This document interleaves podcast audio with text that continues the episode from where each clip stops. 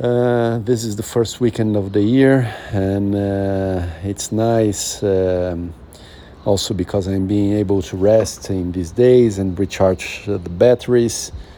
Also, because of not training during the three first days of the year and uh, trying to pay more attention on the recovery thing.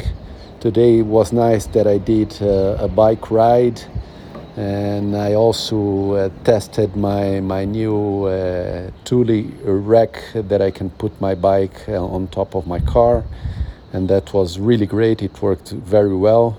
So I tested it, and then I, I made a ride, a bike ride uh, from the club uh, till the Pico do Jaraguá, uh, that I've never been there before, and it's nice ride. It's about 20 kilometers uh,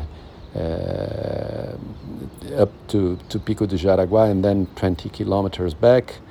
But it was closed today, so I was not able to go uphill in the Pico de Jaraguá itself. So I will go back uh, another time because it seems to be a nice ride.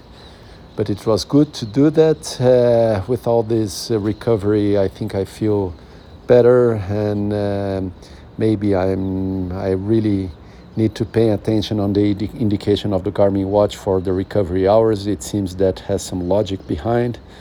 So start uh, starting to, to learn to respect this, but uh, it will be also important to jump into the thing of recovery with uh, going to the doctor and nutritionist and having a deeper analysis on it. But uh, feeling better these days, uh, good mood, good spirit.